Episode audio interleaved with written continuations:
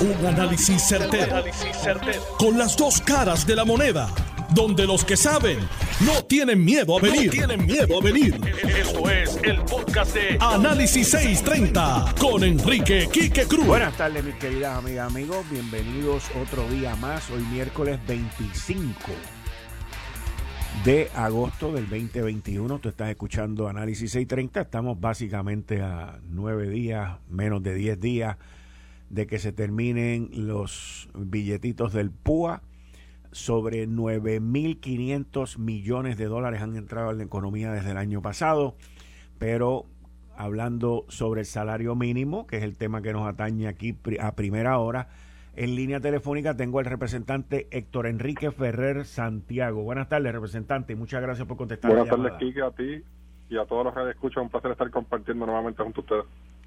Bueno, representante, eh, como que las cosas o volvieron a su nivel o cayeron en su sitio. ¿Cuál de las dos?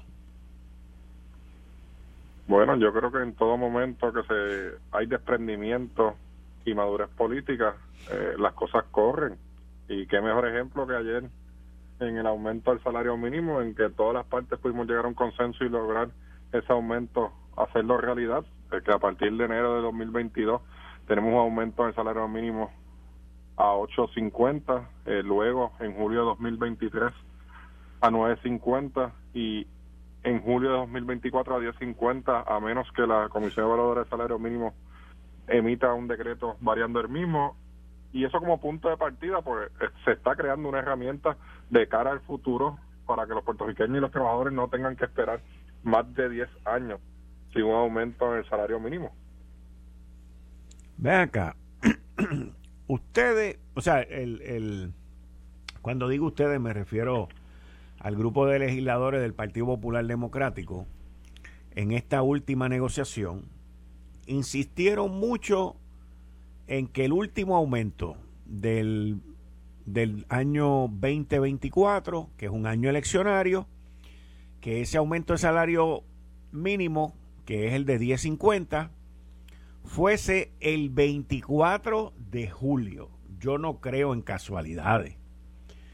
Yo entiendo que como no podía ser el 25, que es el día que se celebre el ELA, pues cayeron en el 24, o sea que el Partido Popular en un año eleccionario con una legislatura popular, pues va a decir en ese año de elecciones, miren, esto es de nosotros, esto lo trajimos nosotros aquí a la mesa porque yo no creo en cosas silvestres y mucho, y mucho menos en casualidades del 24 de julio del 2024. a, lo mejor me equivoqué cuando lo dije, pero es, al primero de julio del 2024 sería 10.50. Todo, todas las fechas de, entrada de vigor son el primero de enero el primero de julio. Así que si, ah, si lo pues. dije me equivoqué yo y fue pura coincidencia. No, pero te voy, a, te, voy a, te voy a... No, pero te voy a decir algo. Ayer en el Nuevo Día salió el 24 de julio también. No, no, pues como está redactado es el primero de julio. Ok, o sea que lo cambiaron entonces. Lo cambiaron. Sí, sí, sí, no, creo que haya sido nunca el 24 de julio. Pues fíjate, ayer, ayer lo vi y lo leí, pero todo cambió de ayer para hoy, o sea, en, en cuestiones de minutos el gobernador dijo la controversia está eliminada, eh, vamos para adelante. Sí, sí, sí, pudimos llegar a un acuerdo, pudimos llegar a un acuerdo. Eh, yo creo que el, el, mayor escollo eh, era las métricas con números específicos y la comisión. Eh, por una parte, eh, la Cámara Ejecutiva no, no creía, no quería la comisión y nosotros no queríamos unas métricas eh, con números específicos porque entendíamos que lo que teníamos que dar poner era los indicadores que contenían esas métricas para que los expertos los tomaran en consideración. o sea que las métricas se fueron y la comisión también se va con los 1050. No, no, no. Eso era parte de, la, de, la, de la primera propuesta de la fortaleza, de la propuesta de fortaleza. Y no, eh, no se disuelve. La comisión está para quedarse y evaluar continuamente y periódicamente el aumento eh, en el salario mínimo. Le pregunto, hay unas excepciones a quienes no le toca el salario mínimo. Entre ellos, entre ellos están dos sectores que a mí personalmente me preocupan. Uno, el sector agrícola, porque inclusive todavía hay gente por ahí diciendo que tenemos que echar la agricultura hacia adelante ¿Y cómo vamos a echar la agricultura hacia adelante si se le da una excepción al salario mínimo? Con tanto incentivo que hay para la agricultura, esa es una. Y la otra que también me preocupa es la de los meseros. Porque los Vamos meseros... a hablar primero de agricultura. Los meseros, no es mucha la propina que la gente está dejando últimamente. De acuerdo. Adelante. Eh, en cuanto a la agricultura, fue eso se discutió en mayo, eh, en, la, en, la, sesión legislativa en mayo, cuando se aprobó por primera vez el proyecto de la Cámara 338 de Cámara hacia Senado, en donde el compañero Frankie Atiles y Jorge Alfredo, que es el director de la Comisión de Agricultura, pudimos comunicarnos con el presidente de la Asociación de Agricultores, si mal no recuerdo, y él nos pidió eh, que no lo incluyéramos en el sentido de los pequeños agricultores, que le íbamos a hacer un daño irreparable y que compráramos un tiempo, un determinado tiempo, para llegar a unas soluciones y que sea la Comisión Evaluadora de Salarios Mínimos la que emita decretos especiales en cuanto al sector de la agricultura. Es una forma de proteger la, el sector, Quique. No, no es un capricho, es una, es una manera de, de, proteger, de proteger ese sector y los pequeños y medianos agricultores en Puerto Rico. En cuanto a la, a la excepción de los tip workers, de, la, de los trabajadores por propina, Ajá. pues es parcial. Es parcial. Eh, actualmente, si eh, la ley federal lo que establece es que al tip worker se le tiene que garantizar dos dólares con 13 centavos eh, y tiene que acumular verdad la diferencia del salario mínimo en propina. Si no llega ese, al salario mínimo pues el, el, empleador eh, tiene que pagar esa diferencia.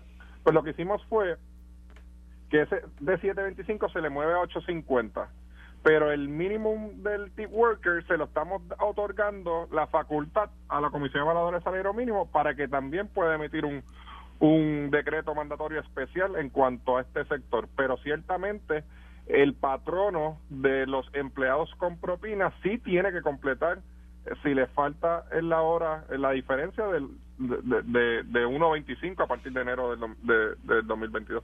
Ok. Así que es una excepción parcial, si, si la queremos catalogar de esa, de esa forma. Ahora, ¿cómo nosotros en esta isla podemos esperar el que la agricultura progrese con, con los salarios que se pagan en ese sector. O sea, porque yo, yo, oí al, yo oí al secretario de Agricultura los otros días hablando de 46 millones de pesos que tenía, más todos los, los incentivos que han llegado y todo ese tipo de cosas. O sea, no veo cómo una cosa pueda progresar sin la otra. Totalmente de acuerdo. Yo creo que la, la, la, última vez, hace como cuatro meses, si mal no recuerdo, salió una noticia de una finca de tomates, ¿era? Sí. Donde se estaba pagando sí. 10 dólares la hora y como quiera no llegaba nadie. E incluso tuvieron que buscar empleados en otros países. Correcto. Que, que más allá de lo que se está pagando, también hay un problema de, de la mano de obra y de los puertorriqueños que quieran ir a trabajar en la agricultura. Eso es otro problema que tenemos, que tenemos que buscar la manera de incentivar y educar a nuestros jóvenes que también en la, en la tierra eh, se pueden ganar eh, el sustento de la vida. ¿Qué va a pasar entonces con los empleados públicos y municipales que no se ven beneficiados por este salario mínimo? Esa es la otra exclusión que contiene este proyecto y no es por capricho, es, un, es algo analizado, pensado y que se discutió con las fortalezas quienes trataron de incluirlo y verdad le hice entender que, que no era posible por el sentido de que teníamos que pasar esta legislación para evitar que la Junta de Control Fiscal eh, pudiera eh, intrometerse en esta legislación, pero ya yo estoy trabajando un borrador, Zaragoza también tiene uno, entiendo que ya tiene un proyecto presentado, en y hoy mismo me senté a discutir con el presidente de la Asociación de Alcaldes eh, el asunto del salario mínimo en los municipios y lo que vamos a hacer es trabajar un proyecto para incluir al, a la rama ejecutiva, a la rama judicial y a la asamblea y a la rama legislativa, a todos, incluyendo a los municipios. Okay. Eso bueno. se está trabajando actualmente. Bueno, pues felicidades. Su proyecto se dio. Bueno, muchas gracias. Y eh, aquí el que sale beneficiado es el pueblo, aquí que a fin de cuentas. Eh, y eso es lo importante. Y, y cuando hay los espacios eh, para jugar en equipo y que todos los partidos políticos puedan participar es lo más importante porque podemos desprendernos, eh, tener la voluntad y llegar a acuerdos. Y creo que este es un buen ejemplo y, y un buen comienzo para la segunda Asamblea Legislativa, la segunda sesión ordinaria. Muchas gracias. Gracias a ti. Bien, ahí ustedes escucharon al representante Héctor Ferrer Santiago. Se queda con su comisión no pierde la comisión, le aprobaron su proyecto de salario mínimo y está tranquilén.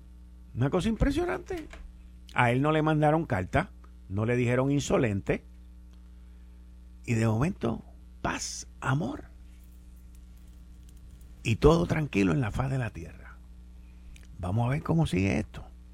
Bueno, entrando en el, en el próximo tema. Eh, oíganme, al expresidente del Banco de Desarrollo Económico en la pasada administración, Luis Burdiel, eh, se declaró culpable de dos cargos y le echaron tres años de probatoria. Este señor no fue el daño que él le hizo a ese banco, no fue tanto el daño que él se hizo a él mismo, autorizando unos préstamos para que le borraran el préstamo de él, pero el daño más grande que este señor le ha hecho ha sido a los pequeños comerciantes de Puerto Rico al haber vendido la cartera de préstamo, que ahora hay un pleito y esa gente están detrás de estos empresarios puertorriqueños. Una cosa barbárica, pero barbárica, barbárica. Y esto quedó como el chisme de la cámara. Colorín colorado, este cuento se ha acabado. Y cada cual que se resuelva. Es impresionante las vueltas que, que da la justicia en el mundo. Oigan, cambiando el tema. Delta Airlines, según anuncia el Wall Street Journal de hoy, y esto acaba de salir hace menos de una hora, le ha notificado a sus empleados, que están bien pagos, by the way, que todo empleado que no esté vacunado mensualmente va a pagar 200 dólares adicionales por el plan médico y va a añadir también unos requerimientos sobre las pruebas. Esta línea aérea, una de las más grandes en el mundo, que sirve aquí a Puerto Rico, va a ser yo entiendo que alguien la va a demandar, alguno, algún empleado, algo, alguien la va a demandar, un piloto, porque los pilotos son los más friki en estas cosas. Nada en contra de los pilotos de las líneas aéreas, obviamente, pero siempre han sido las primadonas de, de la industria, aunque en los últimos 10 años más o menos eso también ha dejado de ser.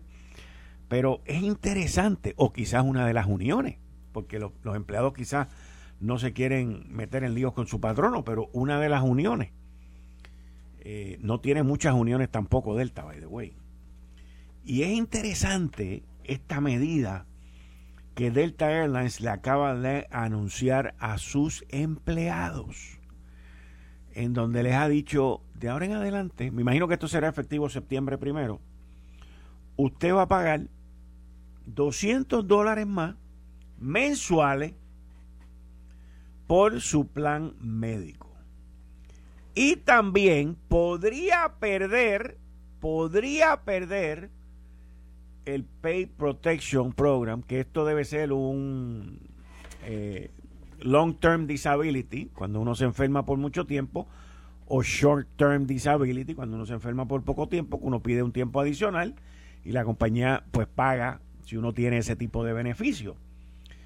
Si usted eh, se enferma con COVID y no está vacunado, pues ahí es donde entran estas medidas que Delta Airlines acaba de anunciarle a sus empleados, señores. Entonces, esto lo anunció el principal oficial ejecutivo de Delta, Ed Bastain, eh, en una carta que le envió a los empleados y puso un precio. Él, él dijo que cada empleado de Delta que se enferme le va a costar a la compañía aproximadamente 50 mil dólares. ¿Usted oyó eso?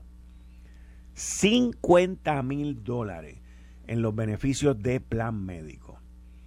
En recientes semanas ha, ha, habido varios empleados de Delta que se han este, hospitalizado con la enfermedad porque no estaban vacunados. Delta le dijo la política de la empresa y le orientó a sus empleados a que se vacunen con la vacuna de Pfizer. Así que esto es parte de movimientos de empresas, de colegios, de universidades en la nación norteamericana que están diciendo, ¿sabes? Tú no te quieres vacunar, pues yo no voy a pagar por esto. Yo no voy a asumir ese riesgo completo. Es interesante porque cuando usted tiene un volumen de empleados tan grande, pues la, no sé cuántos empleados tenga Delta, pero me imagino que deben estar fácil sobre los 70 mil empleados. Las líneas aéreas son eh, intensas en términos de capital humano. Los aviones los vuelan humanos. Las aeromosas y los azafatas los son humanos. Y los que cargan las maletas adentro de los aviones son humanos. Y los que chequean casi todos son humanos, aunque ponen unas maquinitas ahí. Pero 200 pesos mensuales si usted no está vacunado para pagar el plan médico. Así de sencillo. Así de sencillo. Miren, la policía de Puerto Rico y en específico el comisionado Antonio López, al igual que el resto de los que investigan los asesinatos, eh, dieron con un individuo que ya se lo entregaron a los federales y están en busca del otro que arrancó fuera de la nación norteamericana, perdón, fuera de Puerto Rico, en el que son sospechosos por haber asesinado al señor Eugenio Martínez. Esto es un señor que había desaparecido en Morovi, empleado del municipio de Morovi, y llevaba ya bastante tiempo desaparecido. Y, y, la policía, pues, pudo dar con uno de ellos y ahora están en busca del otro. Esto se determinó que había sido un carjacking de este señor de 57 años. Su cadáver fue encontrado en, en Corozal y estuvo desaparecido por varias semanas. Lo interesante y es triste la pérdida de, de una vida humana, de la manera como este señor murió. Pero lo, lo que está interesante es que muchos de estos crímenes están siendo resueltos por la Policía de Puerto Rico y en conjunto con las autoridades federales. Así que hay un buen movimiento. La Policía de Puerto Rico ayer, el gobernador anunció que le entregaba 96 patrullas. El comisionado de la policía, Antonio López, mencionó que también le habían entregado unos vehículos que se llaman Phantom, Fantasma. Eso es, ya, cuando yo era más joven, eran las patrullas fantasmas, que es que no están identificadas. Solamente cuando prenden los biombos y las luces y todo ese tipo de cosas. Y, se utilizan eh, para intervenir eh, en, situaciones sospechosas. Pues el vehículo llega, como no está rotulado, no tiene las bombillas por fuera, y llegaron ahí en ese momento. Así que la policía de Puerto Rico está recibiendo el equipo necesario el, recurso necesario, pero ahora le falta el más importante, el recurso humano, que no lo tiene. No tienen el recurso humano para el nivel de delincuencia y las situaciones eh, que están surgiendo en esta isla, porque la criminalidad de verdad que está bien, bien difícil, bien difícil. Ahora, hay una noticia que salió ahorita que me llamó la atención y la encontré fantástica. Una farmacéutica en Puerto Rico, que está en Manatí, que se llama Romark, anunció que finalizó las pruebas clínicas y está esperando la aprobación de la Food and Drug Administration. Su presidente, Mark Ayers, confirmó que ya tienen lista una producción de sobre 25 millones de tabletas que prometen, prometen reducir los efectos del COVID y bajar la tasa de hospitalizaciones, señores. Esto, ojalá y le puedan por lo menos dar una aprobación de esas de emergencia y que la prueba sea efectiva, contundente y que esa pastillita se siga produciendo aquí en Puerto Rico. Eso sería excelente. Así que vamos a ver cuán pronto la Food and Drug Administration logra aprobar por el camino de la emergencia esta pastilla de la farmacéutica Romark que están listos para producirla aquí en Puerto Rico, que reduce las hospitalizaciones por el COVID, reduce los efectos del COVID y podríamos llamarla, Dios lo quiera así, una pastillita mágica. Ayer estaba yo hablando con alguien, no me acuerdo con quién era, que decía, mira, el problema con el COVID es que no existe un tratamiento, como que tú te puedas tomar dos Tilenol y valga el anuncio para Tilenol, dos pastillas para el dolor de cabeza y que se te quite el dolor de cabeza. Eso no, no, no, no existe todavía. Así que vamos a esperar y vamos a rogar porque esto se dé. Ojalá y se dé. Ojalá y lo aprueben. Pero más importante, ojalá y sea efectiva. Porque esa es la parte más importante de todo esto. Que sea efectiva. Bueno, nosotros aquí en este programa hemos analizado, hemos tenido a Arnaldo Claudio, ayer el coronel también retirado de la Reserva eh, César Vázquez, licenciado Francisco González, que no es militar, pero es muy estudioso de la milicia. Y hemos cubierto esta situación de Afganistán eh, por las últimas dos semanas. Y hoy sale una información que la CIA, aparato de seguridad de los Estados Unidos para fuera de los Estados Unidos, y tropas del ejército han estado llevando a cabo misiones fuera del aeropuerto de Kabul para extraer ciudadanos americanos y sus aliados. Ustedes se tienen que recordar que creo que fue ayer o antes de ayer, creo que fue el lunes, les dije, les informé aquí también que el jefe de la CIA había estado reunido con los cheches allá de los talibanes y habían llevado a cabo unos acuerdos. El aeropuerto de Kabul que es el aeropuerto internacional allí en, la capital, eh, está rodeado completamente por los talibanes. Y la CIA, en conjunto con el ejército de los Estados Unidos, han estado llevando estas operaciones fuera de Kabul, inclusive fuera de Kabul, para extraer a ciudadanos americanos utilizando helicópteros y tropas en tierra. Así que con estos camiones también lo han hecho y han avanzado con esto, rescatando a estas personas, ya que esto se termina el 31 de agosto. Esto se termina el 31 de agosto. La CIA, dice el artículo en el Wall Street Journal, ha estado llevando a cabo operaciones clandestinas para rescatar americanos dentro y fuera de Kabul en días recientes, según fuentes oficiales de los Estados Unidos. Estas misiones están siendo utilizadas con helicópteros americanos, pero bajo una operación controlada por la CIA. Y esto pues es algo típico eh, en ese tipo de operación.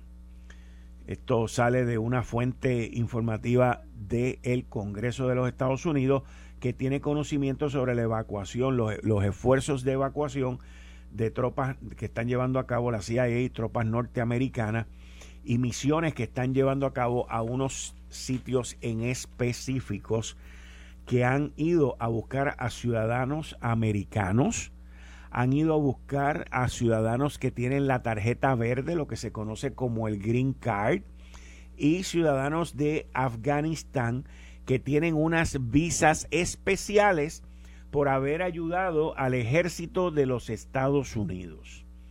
Estas operaciones de tierra y de aire eh, son consideradas muy peligrosas bajo las circunstancias actuales en este país ya que los Estados Unidos le ha dado una alta prioridad a extraer a los americanos y a los afganos que tienen en, riesgo su vida y no se quieren quedar ahí.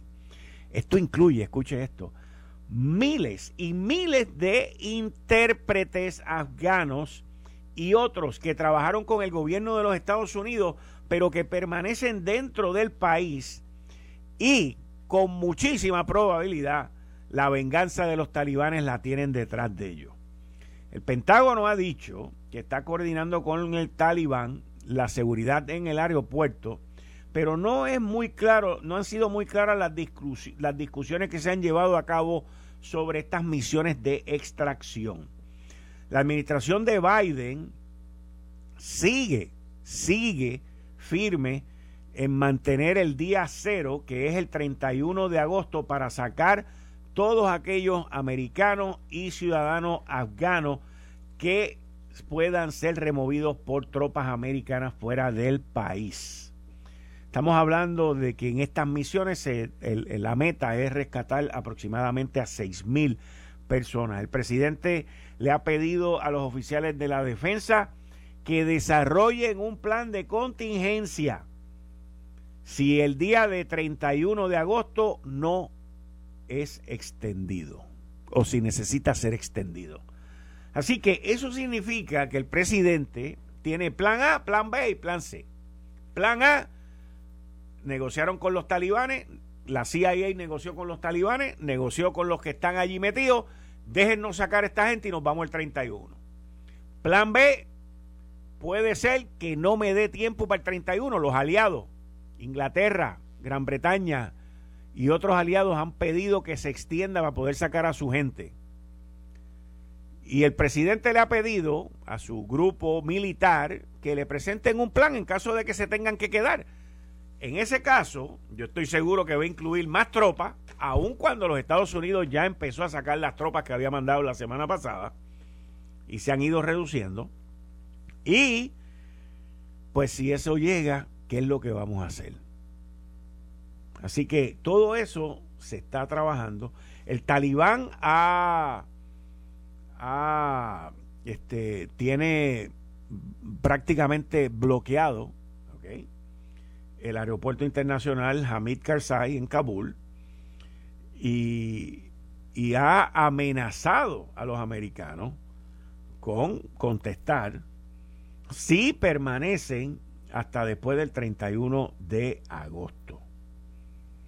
Los oficiales americanos piensan que el talibán tiene planes de cumplir con su amenaza.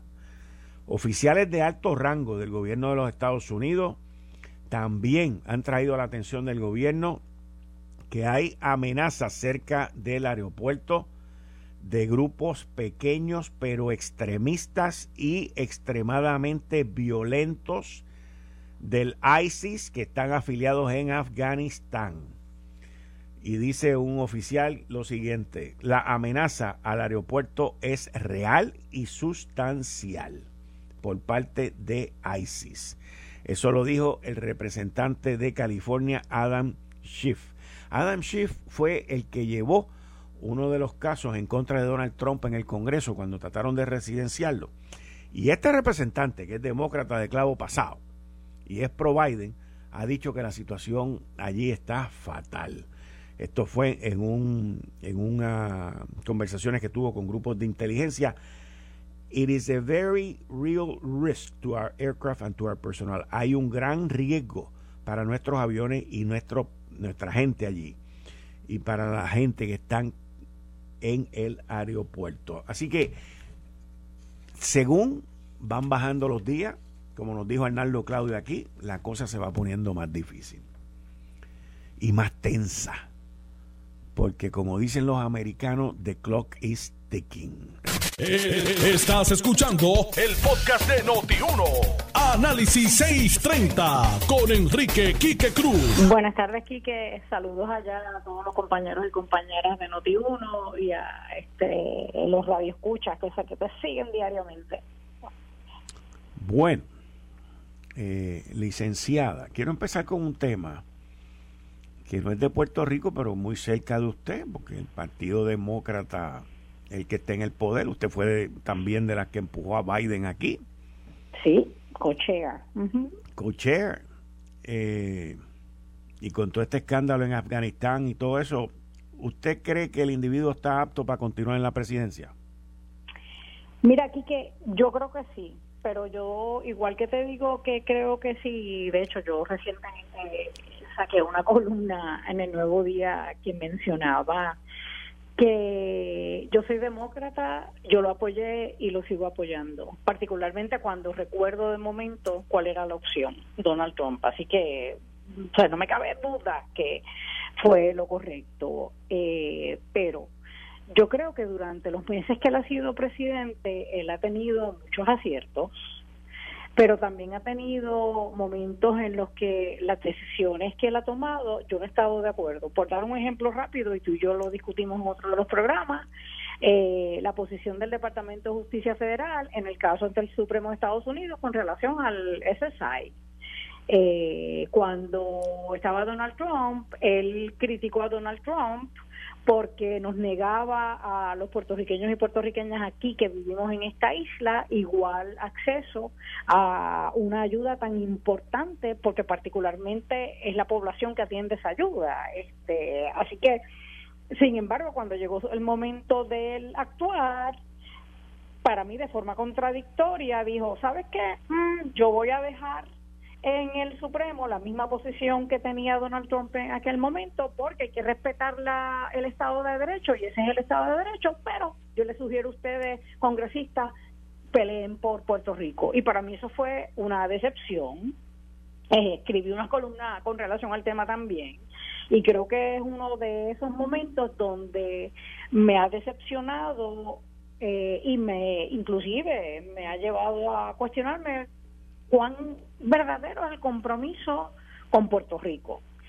Otro momento que yo tengo que decir que, y ¿verdad? yo no tengo toda la información, ni tú ni yo tenemos toda la información y los factores que se tomaron en consideración al momento de hacer las cosas como se hicieron, pero desde afuera, eh, lejos de pretender ser experta en seguridad, pero conociendo un poquito del tema, yo me pregunto si no el haber retirado la, las tropas, porque yo creo que había que hacerlo en, en algún momento. De hecho, él un poco pospuso porque Donald Trump había dejado un acuerdo que era para mayo y él lo puso lo pospuso hasta agosto, se suponía que septiembre, pero por cómo se han dado las cosas, pues se apresuró un poco.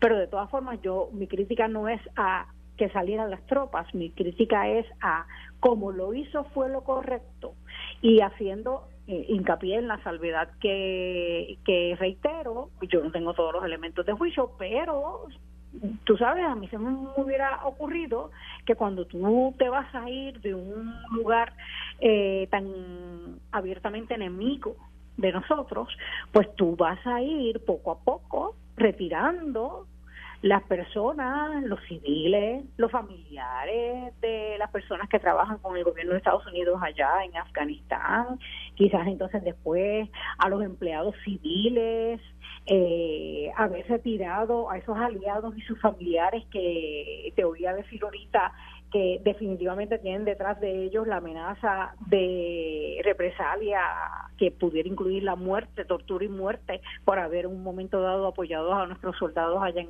Afganistán. Y entonces después de haber, y yo no, dicho, yo no digo haberlo sacado a todos y todas, pero por lo menos haber sacado un gran número de esas personas civiles, entonces empezar a sacar las tropas, porque... Eh, son las tropas las que iban a proveer, creo yo, la seguridad para que se pudiera dar esta transición. Así que yo tengo que decirte que aun cuando hoy me mantengo en que lo que hice de haberlo apoyado en aquel momento fue lo correcto y de que yo mi apoyo eh, eh, lo tiene, lo mantengo, el apoyo al presidente Biden, yo, y no es la primera vez que yo abiertamente eh, critico de forma clara decisiones de personas a quienes yo he apoyado. Eh, lo, lo estoy haciendo ahora con el presidente Biden y lo he hecho aquí en Puerto Rico. Pero el que yo critique una decisión de alguien que yo he apoyado no necesariamente significa, no necesariamente, a veces sí, pero no necesariamente significa que ya no le apoyo. En esta ocasión yo mantengo el apoyo al presidente Biden. Pero yo creo que esto no ha terminado. Ya eh, también te escuché decir, eh, mencionar que la CIA está envuelta y ha estado haciendo movimientos, no ya desde los que se han visto desde Kabul, cuando en el aeropuerto sacan las personas que están allí esperando eh, salir, sino que, ¿verdad?, han ido a buscar las personas que lamentablemente muchos de ellos y ellas no han podido llegar hasta el aeropuerto. Así que me alegra que se esté dando esto. A mí lo que me preocupa es, sin embargo, es la decisión eh, de negar la solicitud que le hicieran varios países del G7 o del G7 al presidente Biden de no mantener la fecha del 31 de agosto como la fecha límite para sacar a todas las tropas, porque me pregunto cuántas personas todavía quedan allí y si va a dar tiempo a sacarlas en antes del 31 de agosto. Quiero insistir en que no solamente estoy hablando de sacar ciudadanos y ciudadanas americanas, estoy hablando de sacar a esa gente que fueron aliados y nos ayudaron. Eh, así que yo no critico que, sea, que verdad que las tropas se fueran. Yo creo que en algún momento iba a ser necesario pero sí. critico la forma en que se hizo y critico que haya una decisión de que el 31 es el 31 y nos vamos al 31 independientemente. Sí ahí es donde está la discusión grande y la presión internacional que es enorme llevando a cabo también que ayer eh, ayer ocurrió algo muy interesante y es que Arabia Saudita y Rusia firmaron un acuerdo de acuerdo de cooperación en desarrollo armamentista y otras cosas ahí.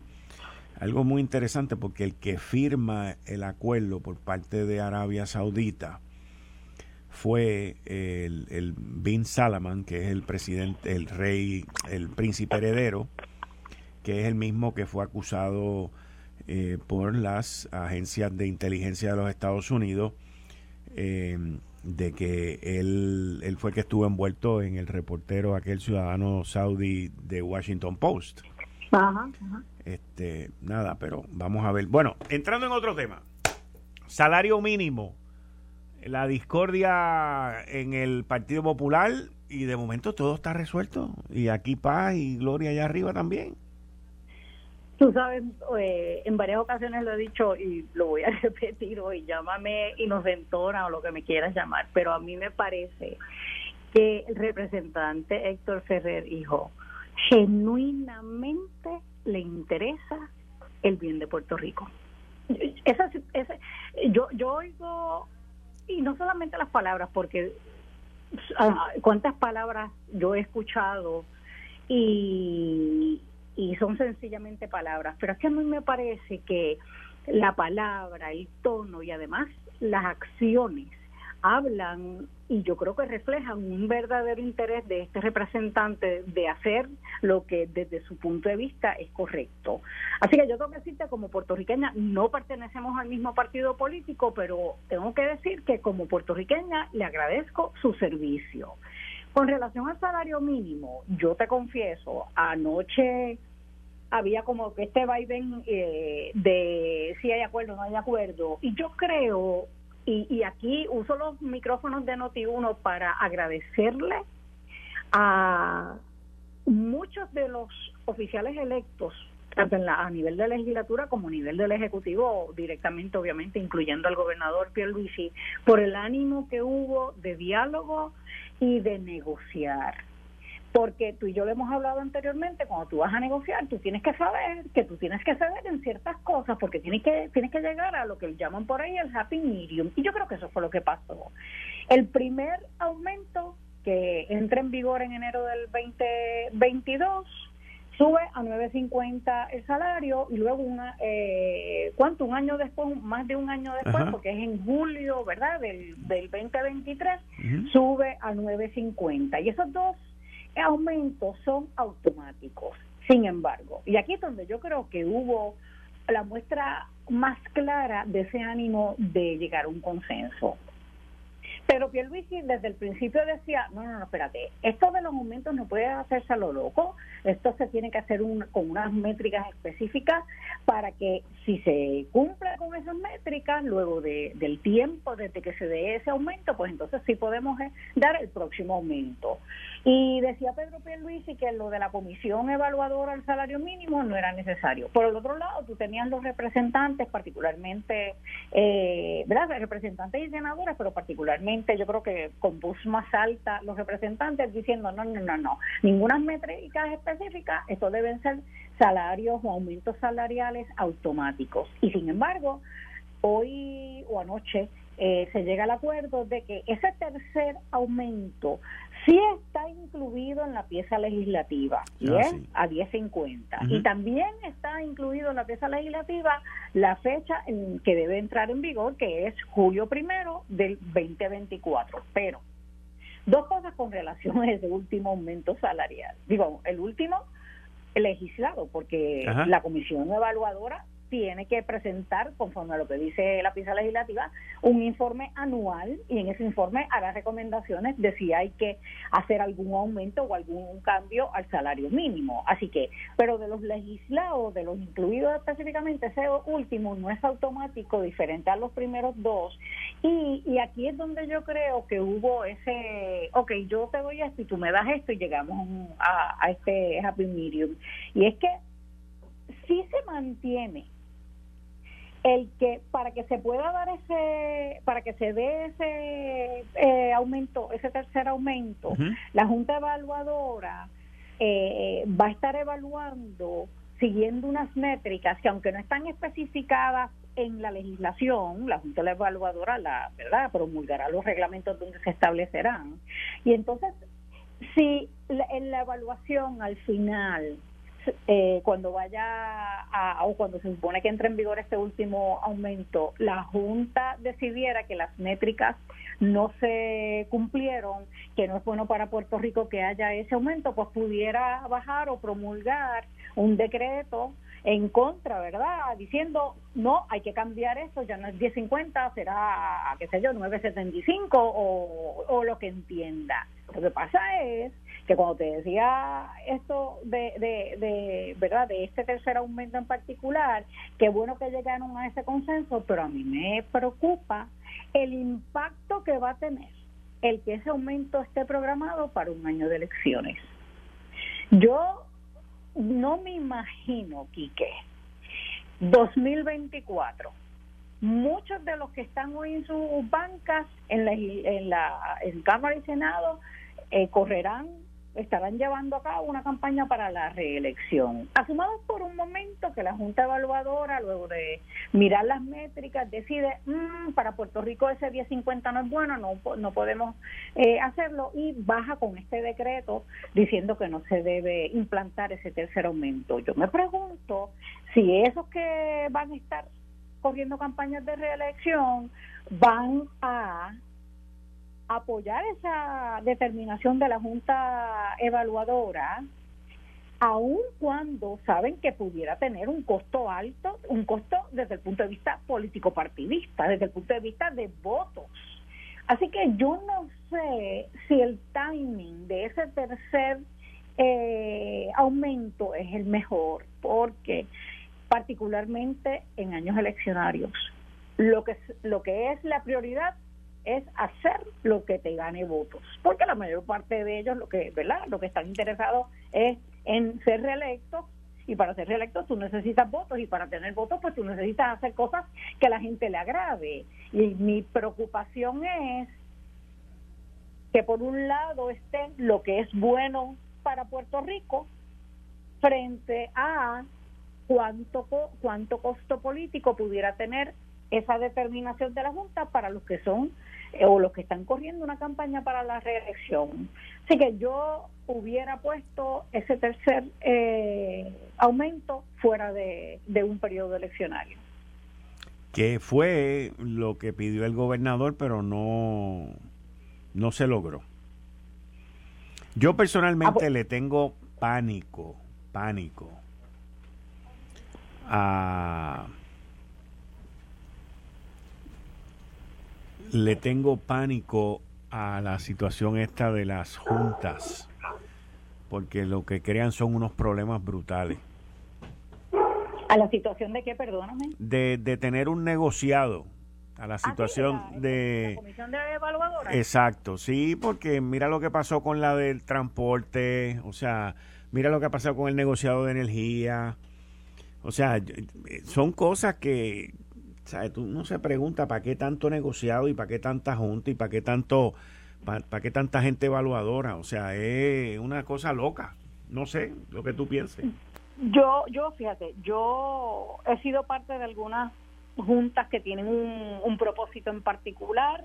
en otras ocasiones he visto eh, cómo trabajan y algunas son buenas y algunas no tan buenas, pero yo creo que lo más importante es que uno la selección de los miembros de esas juntas.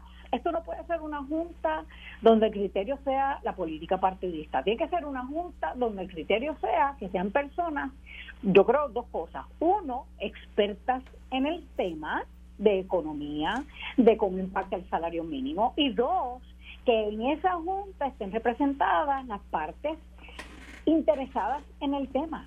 O sea, que la mesa no esté, por ejemplo, eh, con la balanza hacia mayor representación de, por ejemplo, patronos versus el que es el, el que representa al, al empleado. Yo creo que debe ser una junta donde las partes que van a ser impactadas por este tema estén representadas y que esa representación sea de personas expertas. Yo creo en la Junta, pero yo creo que lo importante es en dos momentos. Uno, al momento de tú designar los miembros de esa Junta, saber a quién tú estás poniendo, saber por qué esa persona le interesa estar en esta junta. Y segundo, que el gobierno fiscalice la operación, eh, las determinaciones de esta junta. De hecho, yo no sé si tú has visto, pero, eh, ¿verdad? Por encima miré el proyecto y esa junta tiene va a tener eh, mucha, mucha responsabilidad, entre otras, como te estaba diciendo. Se supone que anualmente presenten un informe de no solamente cómo ha ido impactando el salario mínimo de ese momento, sino también que en ese informe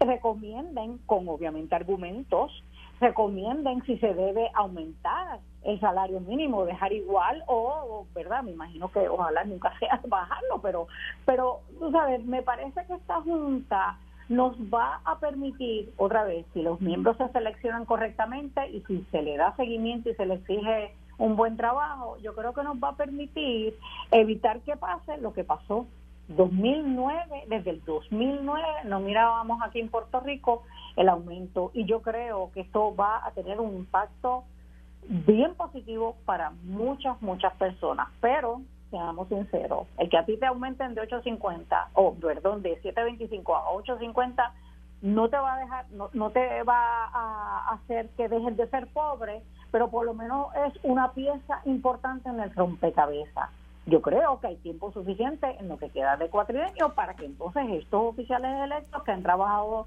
con este tema tan importante busquen otros otras piezas de ese rompecabezas, busquen tratar de bajar el costo de la vida en Puerto Rico, porque bajando el costo de la vida en Puerto Rico, entonces no solamente impactas positivamente a ese grupo que hoy se va a impactar con el aumento al salario mínimo, sino que también nos impacta a todos y todas. porque yo, por ejemplo, no me voy a impactar por el aumento al salario mínimo, digo, ¿verdad? Porque yo hoy no tengo ningún trabajo en el que trabajo por el salario mínimo, pero definitivamente si baja, si baja el costo de la de vida, pues me impacta positivamente. Eh, así que yo creo que yo, yo estoy de verdad, yo estoy bien positiva, yo agradezco el trabajo. Un radio escucha, un radio escucha me dice que, que la junta esa que sea pro bono. Que sea pro bono. Fíjate, yo no yo no vi en ningún lugar que se le pague. Ay, muchacha, aquí los legisladores no ponen nada si no es con billetes. Y después no tienen con qué pagarlo, porque eso es lo más interesante de todo esto.